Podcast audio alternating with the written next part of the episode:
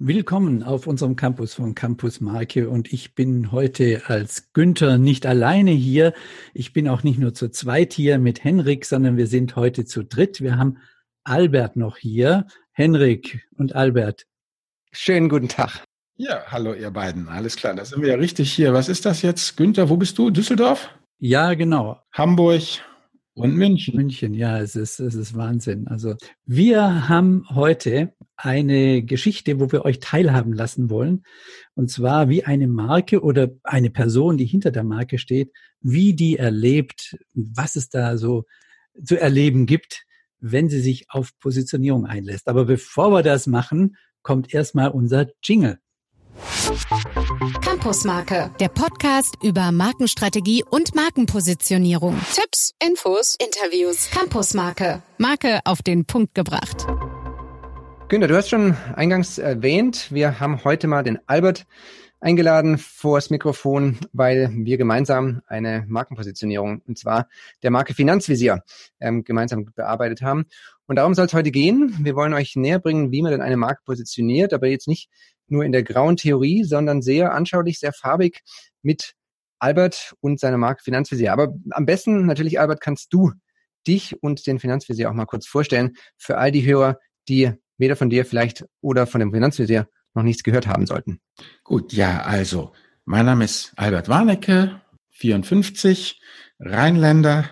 Ich sage immer Kraftbier statt Wein und äh, Whisky sozusagen. Und äh, ich habe Ingenieurwissenschaften studiert, ähm, bin ja dann recht schnell ins Neuland gekommen, arbeite also praktisch seit äh, Mitte der 90er Jahre des letzten Jahrhunderts im Bereich Online mit all seinen ganzen Facetten und habe dann 2014 den Blog Finanzvisier gegründet. So, einfach eben nach dem Motto, ähm, meine Familie wurde langsam äh, ja, erwachsen und äh, Vatern wurde immer weniger gebraucht. Und dann habe ich gesagt, okay, jetzt machst du mal diesen Blog. Und dann habe ich mich einfach hingesetzt und losgeschrieben. Worum geht's in dem Blog? Und der Blog geht um das Thema private Finanzen. Schwerpunkt sind ETF. Es geht einfach darum, mit wenig Stress und äh, äh, viel Übersicht, einfach äh, die beste Rendite rauszukriegen, um dann das Thema Finanzen auch wieder ad acta legen zu können. Einfach finanzielle Bildung und das Volk. So, das war einfach, wie soll ich sagen, der Anfang. Da habe ich einfach drauf losgeschrieben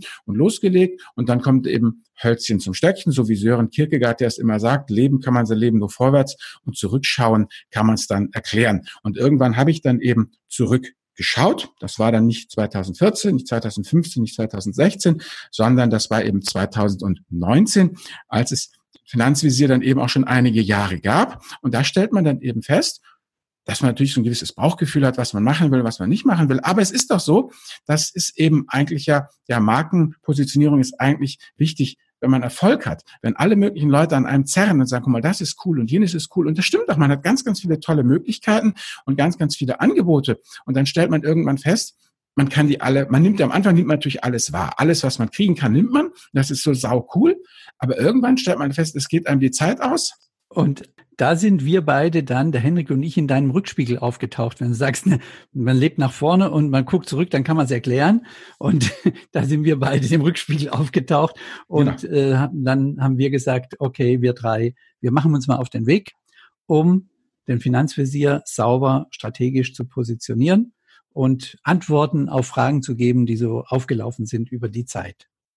Günter, du hast eben erläutert, schon angerissen, wir wollen jetzt noch ein bisschen tiefer reingehen, so mal über die, mit der Überlegung, warum diese Positionierung jetzt eigentlich erforderlich war. Warum war es quasi hilfreich für Albert und für den Finanzvisier, mal sich um die Marke zu kümmern, mal drauf zu schauen. Also Marke ist gewachsen, das haben wir schon mal ähm, eben erwähnt. Ähm, es war aber dann auch irgendwann an der Zeit, mal zu klären, was ist eigentlich Albert als Person selbst, als Albert Warnecke und was ist denn der Charakter ja. Finanzvisier? Das ist ja quasi ein, ja, eine genau. Erfindung, ein, eine Marke, ja. die, die quasi aus der Kreativität von Albert erwachsen ist.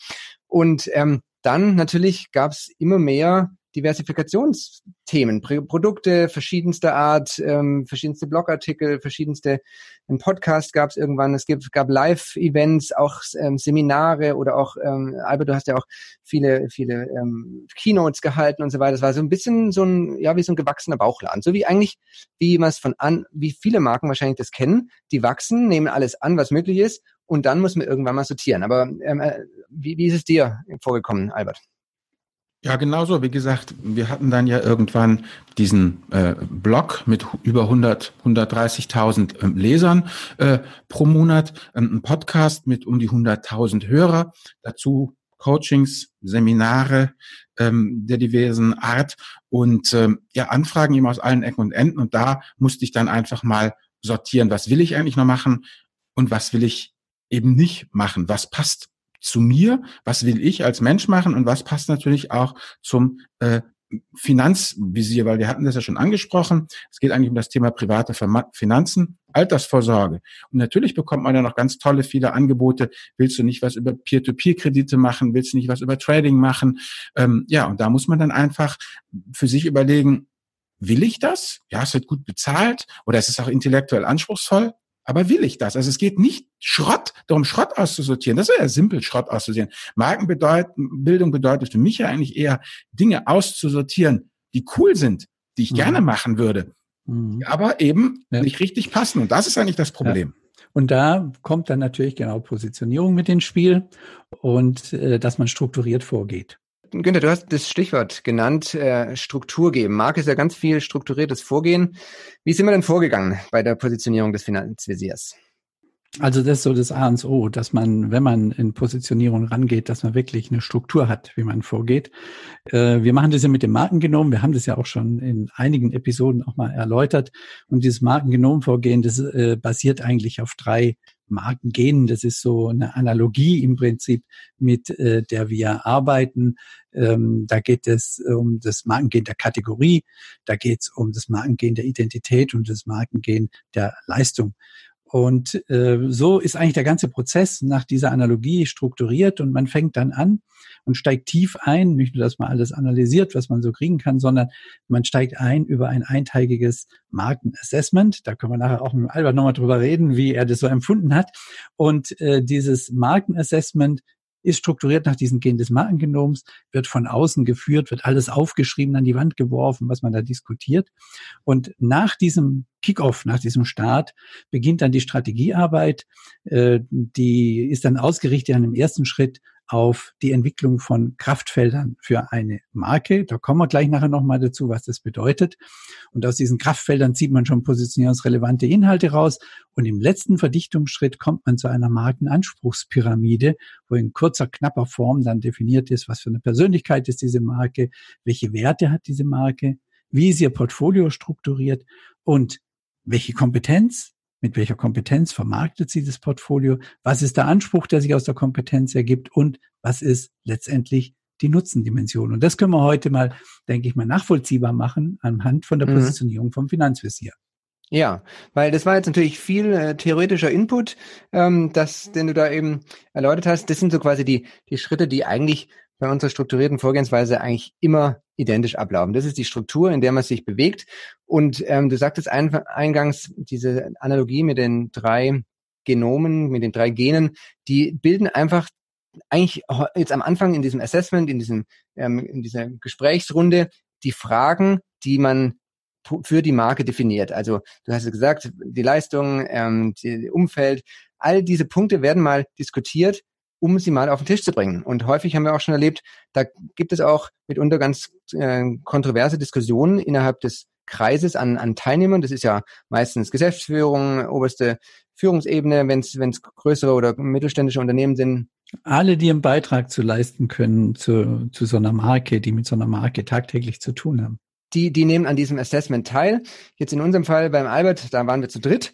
Ähm, quasi hat Albert es in Personalunion gemacht. Und Albert, mal, mal eine Frage an dich, die ich jetzt hätte. Also du hast jetzt ja das Markenassessment mit uns, mit uns äh, durchgeführt. Äh, einen Tag lang saßen wir gemeinsam in Düsseldorf. Und uns interessiert mal so ein bisschen, wie, wie war das für dich? Wie, wie waren die Fragen? Wie hast du das empfunden? Ähm, erzähl doch mal ein bisschen aus dem Nähkästchen. Ja gut, es ist letztendlich, dieses Markenassessment ist ja sozusagen eine Mischung aus äh, Beichtstuhl und Reha-Aufnahme letztendlich. Ja, es muss halt, es muss halt alles, es, es muss halt alles, äh, ja, letztendlich gesagt werden. Also ist genau wie bei der Reha-Aufnahme.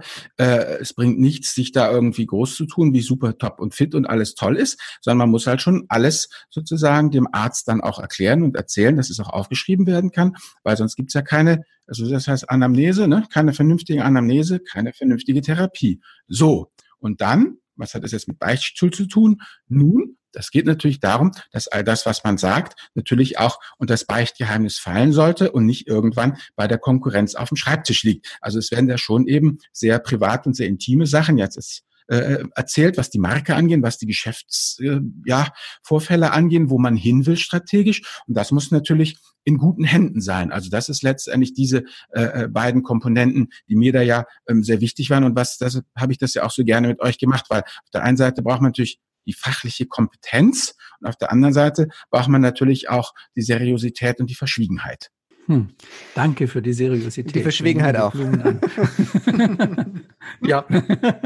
so, aber jetzt lass uns doch mal ein bisschen konkret werden, ähm, Günther und, und Albert, weil wie, wie sind wir denn jetzt genau vorgegangen? Darum soll es ja heute gehen, damit ihr euch da draußen am Podcast mal mitbekommt, wie, wie so ein Prozess ist. Also, die Definition, Günther hast erwähnt, wir haben, wir hangeln uns an verschiedenster festgelegter strategischer ähm, Themenfelder ähm, durch die Fragen, durch den Tag, durch was wir nennen das Markenassessment, wenn man sich dann quasi ähm, austauscht. Mhm.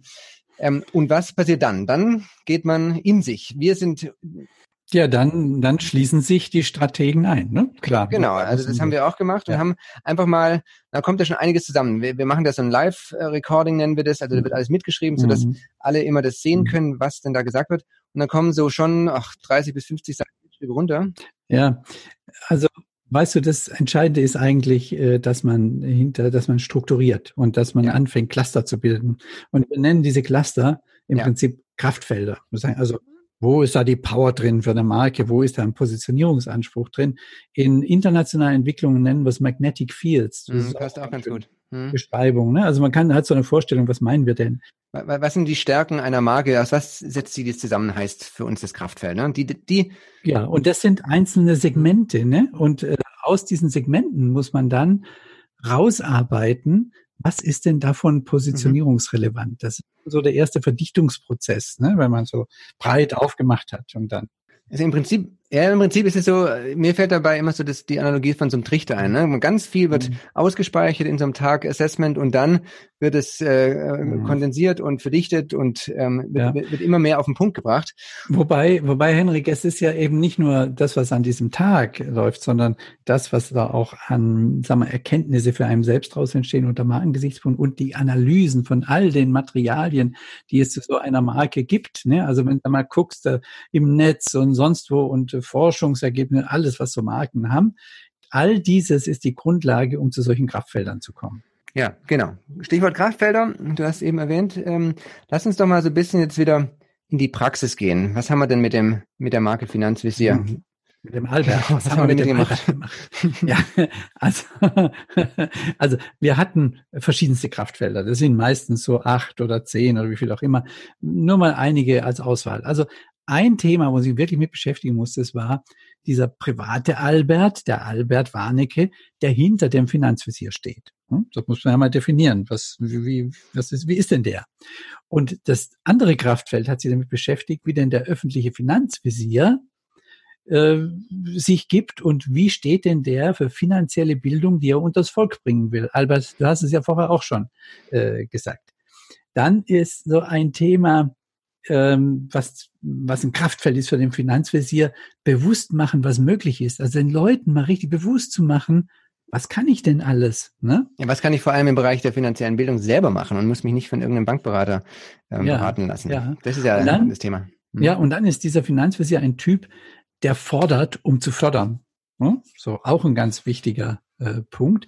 Und warum macht man so Positionierung? Das war natürlich auch ein Kraftfeld wegen wirtschaftlichen Effekt. Und zwar geht es um die Kapitalisierung des Portfolios, was ihr ja vorher schon so beschrieben habt. Das ist so ein bisschen ausgefranst. Wie kann man das wieder strukturieren? Wie kann man das verdichten? Und wie kann man es dann letztendlich kapitalisieren? Deswegen macht man auch eine Positionierung. Ja, und dann, Günther, kommt ja quasi in unserer strukturierten Vorgehensweise der Markenpositionierung der finale Schritt, wo man quasi die Markenanspruchspyramide, wie wir das nennen, ähm, definiert.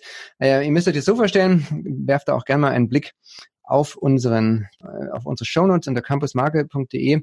Das ist wie eine Pyramide, wie man sich vorstellt. Ähm, die, die, die hat verschiedene Sprossen. Ganz unten wird definiert, wie sieht denn die Persönlichkeit, was ist die Persönlichkeit dieser Marke? Dann eine Ebene drüber, Richtung Spitze, ist, was sind denn die Werte dieser Marke?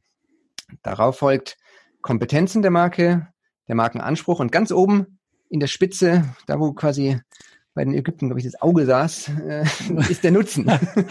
was ist denn, was ist der Nutzen, das, was bringt der Nutzen der Marke? Mhm, mhm. Und, äh, also wir das, können das ja mal konkret machen. Ja, lass mal, genau, jetzt, wollte ich jetzt gerade äh, überleiten, dass, dass wir mal ein bisschen drauf eingehen, was haben wir denn bei, bei dem Finanzvisier da mhm. dann definiert? Ja, also jetzt reden wir nur mal über Kompetenz, Anspruch und Nutzen. So, das sind so die ja. wichtigsten Definitionen. Mhm. Und ähm, wenn man mal so die Kernsätze rausnimmt von der Positionierung vom Finanzvisier, was die Kompetenz betrifft, dann kann man sagen, der Finanzvisier, der steht für ein eigenverantwortliches Organisieren privater Finanzanlagen. Das muss ja irgendwo mal gesagt werden. Ja. Man sagt, das ist meine Kernkompetenz und der gibt Erfahrungen und Werkzeuge an die Hand, um mit langfristigem Denken, dass man selbst aktiv werden kann. Ne? Also das ist so dem seine Kompetenz in komprimiertester Form. Ähm, interessant ist immer nur, wenn jetzt eine Marke über seine oder ihre Kompetenz redet, dann ist es auch gut, dann kann man auch tolle Kampagnen machen. Aber viel wichtiger ist ja eigentlich, dass aus der Kompetenz ein Anspruch abgeleitet wird. Da ist ja auch mehr wert, der Anspruch, den man daraus ableitet. Und beim Finanzvisier äh, kann man das so definieren, dass der Finanzvisier eben bewusst macht, dass man nicht arm sterben muss und mhm. dass man mit eigenem Zutun vorankommen kann. Ne? Also dieses Aktivierende. Der motiviert mit finanzieller Bildung dazu, als Do-it-yourself Finanzanleger Verantwortung selbst zu übernehmen ne? und da herauszufinden, was ist für mich das Richtige. So, das ist der Anspruch und der ist halt viel mehr wert als die Kompetenz. Ja. Aber ohne Kompetenz kann es auch keinen Anspruch erheben. Mhm. Und dann kommt ein entscheidender Schritt nochmal, dass man sagt, gut, lass uns doch mal drüber nachdenken, für welchen Nutzen steht eigentlich so eine Marke? Ja. Das ist ja auch ganz wichtig. Und äh, beim Finanzvisier ist es, dass ich sagen kann, tja, was habe ich denn davon? Ich habe meine Finanzen geregelt und ich habe neue Spielräume für mich geschaffen. Ob das jetzt im finanziellen ist, ob das im privaten ist, ob das wie auch immer ist. Das ist letztendlich der Nutzen der Marke. Und, und das ist ja auch so am Ende, ähm, was bringt es mir als Kunde, mir als Leser, als Podcasthörer, denn dem Finanzvisier zu folgen, zuzuhören, zu lesen, ähm, weil er mir dabei hilft, selbst aktiv zu werden, meine Finanzen zu regeln, damit ich genau. mich um was anderes kümmern kann. Genau. Und, und das äh, fanden wir am Ende wirklich so eine ganz gute Zusammenfassung von dem, ähm, Albert, was bei dir eigentlich schon lang so drin war und ähm, einfach jetzt mal niedergeschrieben wurde. Und Frage jetzt so auch an dich, ähm, wie, wie war denn der, das dann die, die Erkenntnisse, die Konsequenzen, die du davon dann mitgenommen hast? Oh, die erste Konsequenz ist eben, dass eben das meiste, wie gesagt, dann Finanzen Albert Warnecke sind ja doch zu guten Teilen deckungsgleich. Natürlich, das haben wir auch rausgearbeitet, nicht in, in allem.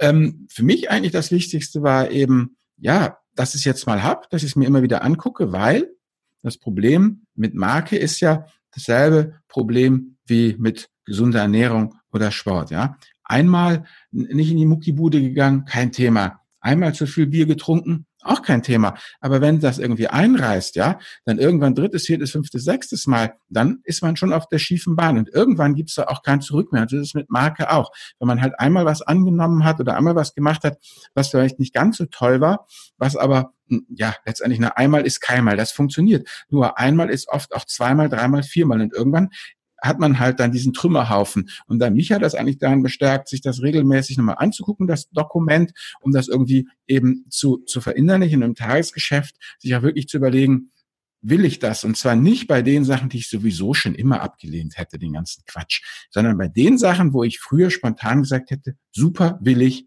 mache ich.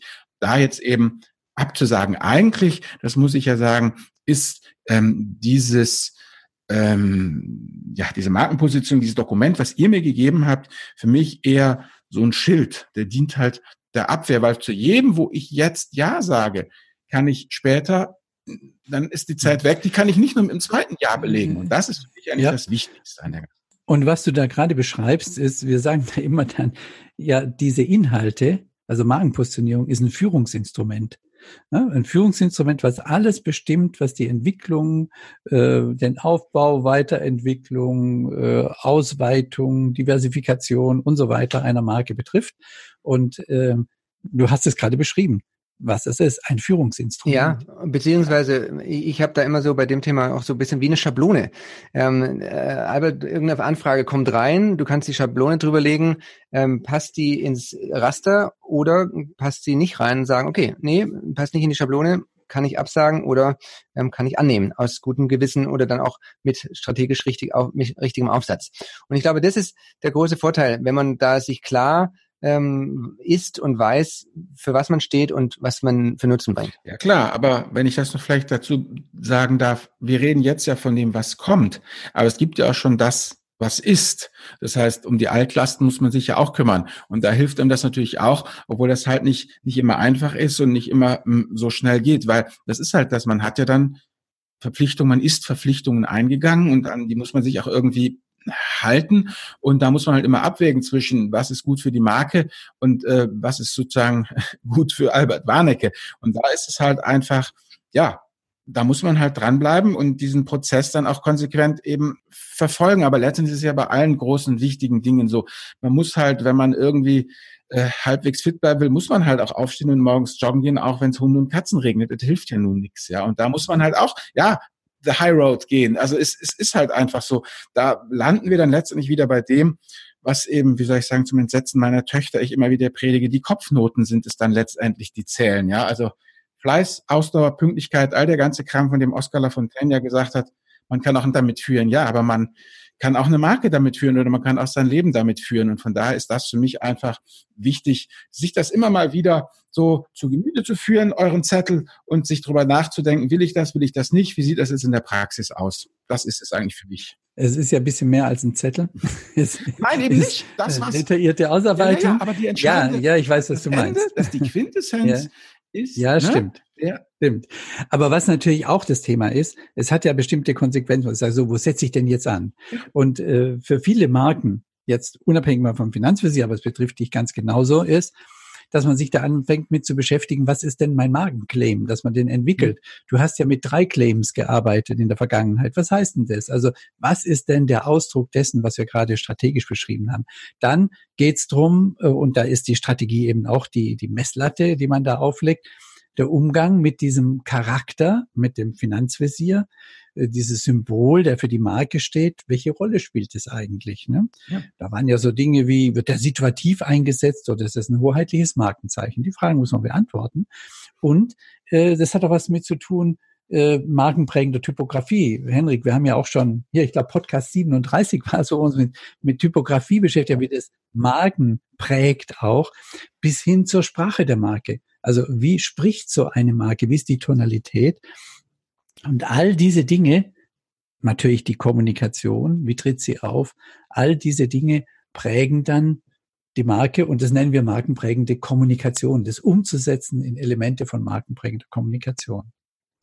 Ja, jetzt haben wir so quasi alle Schritte mal durchwandert, ähm, die wir als strukturierten Markenprozess definieren und ähm, jetzt wollen wir nochmal am Ende des Podcasts zusammenfassen und auf den Punkt bringen, was nehmen wir denn heute mit, Günther?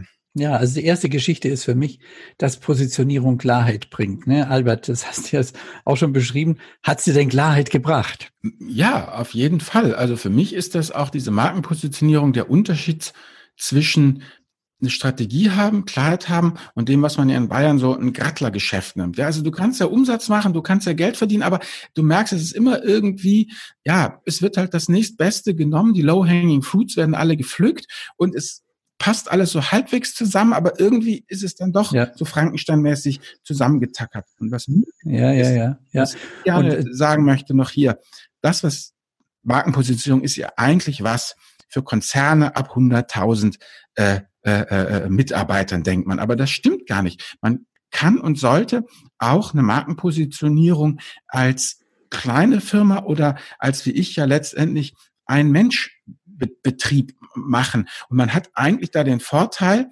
ähm, dass man ja die Positionierung bekommt, die kriegen die Konzerne auch, und dann liegen die Konzerne ja dann nieder oder die großen Einheiten und setzen nicht richtig um. Und als Einzelner kann man das viel besser und viel schneller mhm. umsetzen. Also das ist eigentlich so für mich diese, diese Präzision. Und wenn ich vielleicht nochmal sagen, für, für mich eine unglaublich tolle Personenmarke auch ist es hier, äh, Dwayne The Rock Johnson, ja. Man, man kann jetzt für ihn als Schauspieler halten, was man will, aber du weißt, du kriegst mit einem, wenn er in einem Film auftritt, dann kriegst du Film mit charmanter Gewalt, ja. Er prügelt sich durch den ganzen Film, aber er macht das auf eine Art und Weise, die nicht blutig und verbissen ist, immer noch mhm. mit Humor dabei. Also du weißt vorher, ja. was du kriegst. Und er hat sich da wahnsinnig ja. genau positioniert. Und das finde ich ja. gut. Also nicht, dass ich jetzt meine Leser verprügeln will, aber diese knallharte Positionierung, die finde ich wirklich ja. wunderbar. Man denkt immer, das schränkt mich alles nur ein. Ja, okay, es mhm. mag ja sein, dass man ihm nie die große Shakespeare-Rolle anbietet, mhm. aber es bietet dir einfach eine unglaubliche Klarheit und Einfachheit und die Leute wissen, was sie kriegen. Und das finde ich einfach super. Ja, es eröffnet Räume. Es schränkt nicht ein. Positionierung eröffnet Räume. Und äh, was du auch gerade äh, gesagt hast, ein ganz wichtiger Punkt, Learning eigentlich für alle, die mit Marke zu tun haben, mit Positionierung zu tun haben. Man muss es umsetzen. Ja. Es nützt nichts, wenn man sich strategisch positioniert, dann legt es in die Schublade. Man muss diesen Weg gehen, es umzusetzen, sodass andere das erleben können. Und da kann aber auch ein bisschen Arbeit drin liegen, wie Albert ja eben auch schon erzählt hat. Ähm, die Altlasten müssen halt einfach mal aus dem, aus dem Keller geräumt werden. Aber mhm. dann gibt sie eine unheimliche Befreiung und für alles, was kommt, eine ganz klare Maß, Maßgabe, wohin man weitergeht. Das soll es für heute gewesen sein. Marke auf den Punkt gebracht. Ja, Albert auf den Punkt gebracht. Ja, genau. Wir haben den Finanzvisier auf, auf, den Punkt auf gebracht. Den Topf gesetzt. Albert, wir sagen ganz herzlichen Dank für deine Zeit, ja, dass du uns hier Rede und Antwort gestanden ja, bist. Gerne. Ähm, wir haben, wir haben jetzt einfach versucht, mal den, diesen äh, strukturierten Prozess ein bisschen anschaulicher zu machen. Wir können euch empfehlen und bitten euch, einfach auf campusmarke.de mal vorbeizuschauen.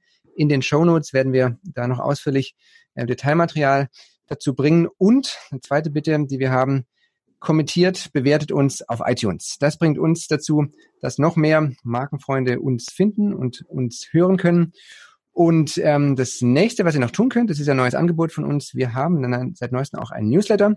Da könnt ihr euch einschreiben unter campusmarke.de. Dann bekommt ihr immer ganz frisch auf den Tisch oder beziehungsweise in eure Mailbox, wenn es eine neue Episode gibt zur aktuellen Episode und zu weiteren Fundstücken, die Günther und mir auf unserem Markenweg immer wieder begegnen. Die kommentieren wir, die vernetzen wir, verlinken wir und da ist immer bestimmt auch was für euch dabei. Habt ihr jetzt endlich ein Newsletter? Wurde ja auch Zeit, Jungs. Also mein Klar. Also Leute, abonniert das Ding mal. Die beiden verstehen und ich würde sagen, das lohnt sich auf jeden Fall. Danke sehr. Dann macht's gut. Dankeschön und bis zum nächsten Mal. Tschüss. Albert, bis dann. Vielen Dank. Tschüss. Campusmarke, der Podcast über Markenstrategie und Markenpositionierung. Tipps, Infos, Interviews. Campusmarke, Marke auf den Punkt gebracht.